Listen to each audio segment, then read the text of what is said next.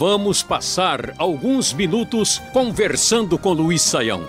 O trabalho é um tema que anda dando muita canseira. Você sabe o que a Bíblia tem a dizer sobre sua relação com seu patrão? E sobre o trabalho na igreja? Emprego normal ou sacrifício? Tenha estas e outras respostas a partir de agora. Quando falamos sobre o trabalho, pensamos também sobre dinheiro, claro. O Ricardo do Pará acha que a Bíblia desestimula o trabalho quando diz que é difícil os ricos herdarem o reino dos céus. Afinal, o objetivo de quem trabalha é ficar rico ou não, professor Saião? Pois é, André, é, é complicado né, a gente pensar uh, em trabalho sempre ligado à riqueza. Né? Eu não sei se essa equação é exatamente assim. Um dia desses eu estava conversando com alguém e ele disse: Olha, o fulano, né? É, é tá, tá aí, né? É, trabalha, trabalha, né? E, e, e você vê, ele está enriquecendo, né? O sujeito é, tá rico porque trabalha, né? Aí alguém maldosamente diz, é, ele não é tão rico não, porque né, quem trabalha nunca fica rico. Rico, rico mesmo só fica quem não trabalha, né? Porque consegue riquezas por outros processos de outra maneira. Veja, de modo nenhum a gente pode imaginar que a Bíblia uh, questiona o trabalho. A gente vai ter uma ideia de um Deus que age, né? Jesus vai dizer: Meu pai trabalha até agora e eu trabalho também a gente tem um, um, valor do trabalho. O próprio fato da Bíblia dizer que existe um dia de descanso, né? É, ninguém lê a outra parte, seis dias você deve trabalhar, né? Quer dizer, está trabalhando cinco, então tem que pensar um pouco mais, né? Então a ideia é essa. Quando a Bíblia vai condenar a riqueza, ela não está associando riqueza a trabalho. Né? Até porque no mundo greco-romano não era exatamente né, quem trabalhava muito que tinha riqueza, era quem era dono da situação e fazia os outros trabalharem para seu próprio interesse. Né? A Bíblia vai eh, questionar o apego aos bens transitórios né, e a falta de uh, definição de valores adequados. Não é verdade uh, que a Bíblia questiona o trabalho por desaconselhar a alguém a ser apegado a riquezas. É claro que na nossa sociedade hoje, o trabalho extenuante, de modo geral, está relacionado ao fato das pessoas quererem ter cada vez mais uh, e acumularem bens. O problema está na relação defeituosa com os bens, que é isso que é questionado no texto bíblico.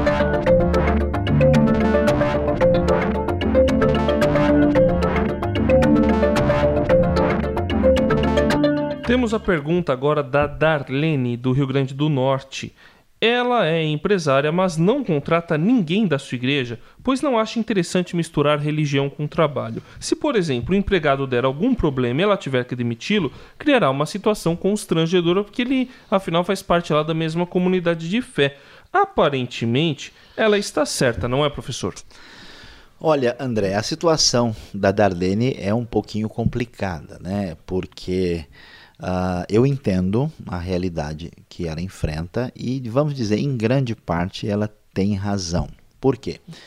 Porque uh, a questão é que a gente vai dizer um negócio engraçado, mas no fundo é sério, né? Que uma coisa é uma coisa, outra coisa é outra coisa, né? Uh, isso acho que não está muito relacionado com a questão da igreja, mas está relacionado mais com a nossa questão cultural brasileira, né? Quando a gente tem uma vamos dizer, uma amizade, né, uma, um relacionamento assim próximo com alguém, as nossas relações de, de responsabilidade começam a ficar meio vacilantes. Né? É aquele negócio, você deve né, no cartão de crédito. E você sabe, vai vencer no dia 20. Não tem como você chegar para o cartão de crédito e falar, ô oh, cartão de crédito, aí vamos tomar um café, posso pagar dia 22? Né? Não, você tem que pagar naquele dia, ponto final, senão vai ter juro e não tem perdão. Agora, se você está devendo para o seu amigo, aí, amigo aí, ó, dá para você esperar mais uma semana? Tudo bem, você ficou de boa, né? Mas o outro é que vai ter que esperar uma semana e, a sua, a sua dívida vai pesar agora no bolso do outro que está esperando o dinheiro que você confirmou que iria acertar com ele. Então, nesse sentido, muitas vezes não são só irmãos de igreja, mas pessoas próximas quando fazem alguma atividade, né, às vezes, vamos dizer, deixam de ser claros e objetivos. Por isso que o pessoal tem o famoso ditado, né? Amigos, amigos, negócios à parte. A gente não pode misturar as coisas. Então, o ideal seria que uh, essa barreira, essa dificuldade que a Darlene enfrenta, que ela fosse conversada abertamente. Olha, nós estamos aqui, você vai trabalhar aqui na empresa, mas é o seguinte: você é funcionário. Não é porque nós somos da mesma igreja que você vai poder chegar atrasado, que você vai poder faltar no dia que, que você bem entender. Né? Mas nem sempre as pessoas têm maturidade. Então, eu diria o seguinte: o, o, a postura dela não é a ideal. O ideal seria que a gente, como comunidade cristã, pudesse trabalhar profissionalmente para o pessoal lá fora ver e falar: puxa, o pessoal sabe ser irmão e amigo e sabe também ser responsável e tratar as coisas adequadamente. Mas às vezes isso não é muito fácil de fazer e eu entendo a circunstância dela. Eu diria que é, é razoável, aceitável, né, quando tem vezes que não dá para fugir dessa situação, mas o ideal era a gente caminhar numa direção onde essa relação de, de responsabilidade pudesse andar junto com a fraternidade. O João do Rio Grande do Sul quer saber o que é um workaholic e se isso é pecado. Que nome esquisito, não é? Pois é, André, workaholic. Olha só, isso é nome que se dê para esse tipo de coisa, né? Então, o que, que acontece? Uh, aquilo que o João uh, quer saber, André, diz respeito à atividade de algumas pessoas que se tornaram, vamos dizer, viciados em trabalhar. É gente que se envolveu de tal maneira com o trabalho, quer seja por ansiedade, quer seja por necessidade de pagar eh, dívidas, às vezes por interesse em ganhar muito, às vezes por uma dependência emocional e pessoal da sua própria atividade, essas pessoas se lançam tão intensamente no trabalho que elas não têm nenhum tempo de fazer qualquer outra coisa. Tem gente que vira à noite, né, trabalhando, pessoas que não conseguem dormir, não conseguem sossegar, né? mesmo que saiam do trabalho, o trabalho continua dentro da cabeça deles, não são capazes de, de rir, descontrair, então acaba sendo uma situação desequilibrada. Alguém assim está em pecado? Em grande parte das vezes, sim. Né? Quando uma pessoa coloca qualquer coisa como o seu ídolo principal, aquilo que domina a sua vida, uh, isso é um problema a ser resolvido. Mas a tendência nossa é sempre assim, né? Tem alguma coisa fora do lugar? Quer ver que é pecado?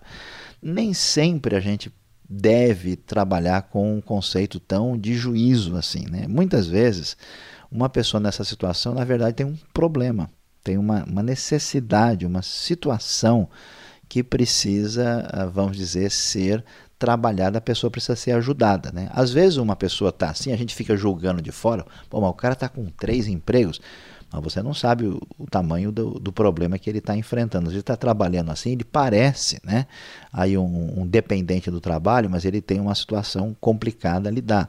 Às vezes tem uma pessoa assim que está lidando com um problema de uma doença na família, que ele tem que arcar com isso.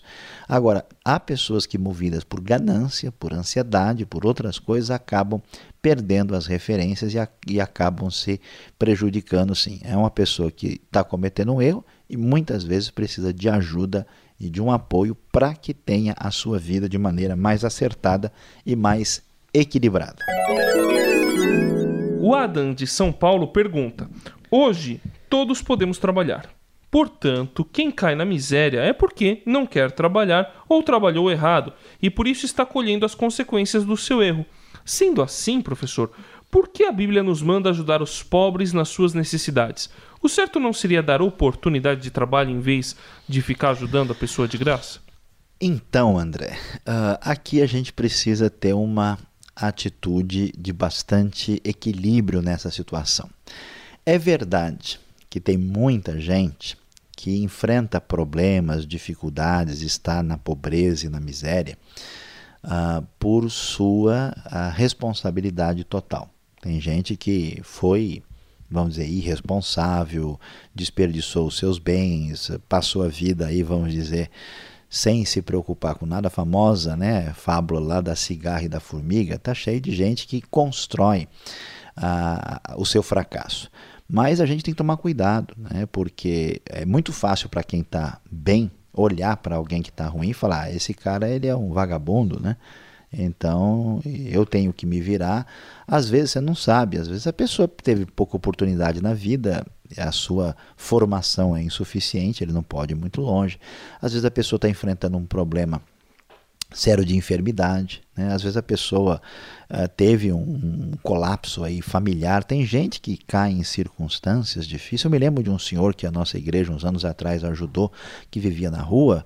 A gente olhando não percebia nada. Conversando com ele, ele contou a sua história, a gente entendia o que tinha acontecido. O homem estava destruído psicologicamente. Então, trabalhando com ele aos poucos, ele foi se reerguendo e a coisa mudou de figura. Então, assim como Deus não nos trata conforme os nossos erros e nos trata com a sua misericórdia e sua graça, um amor incondicional, quando a gente trata assim é, tais pessoas, muitas delas se recuperam, se reorganizam e adquirem uma outra postura perante a vida. Uh, o Adam tem razão, por um lado, quando a gente eh, tem que tomar cuidado por uma atitude de um paternalismo irresponsável.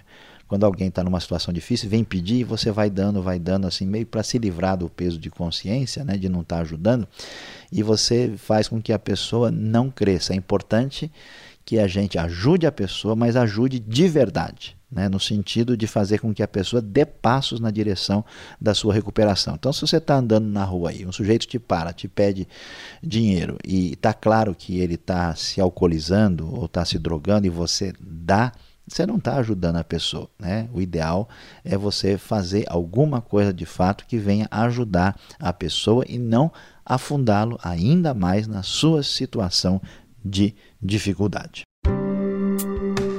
Este foi o programa Conversando com Luiz Saião. Produção e apresentação André Castilho e Luiz Saião. Locução Beltrão. Realização Transmundial. Envie você também suas perguntas para conversando@transmundial.com.br ou escreva para a Caixa Postal 18.113, CEP 04626-970 São Paulo, capital. E até o próximo programa.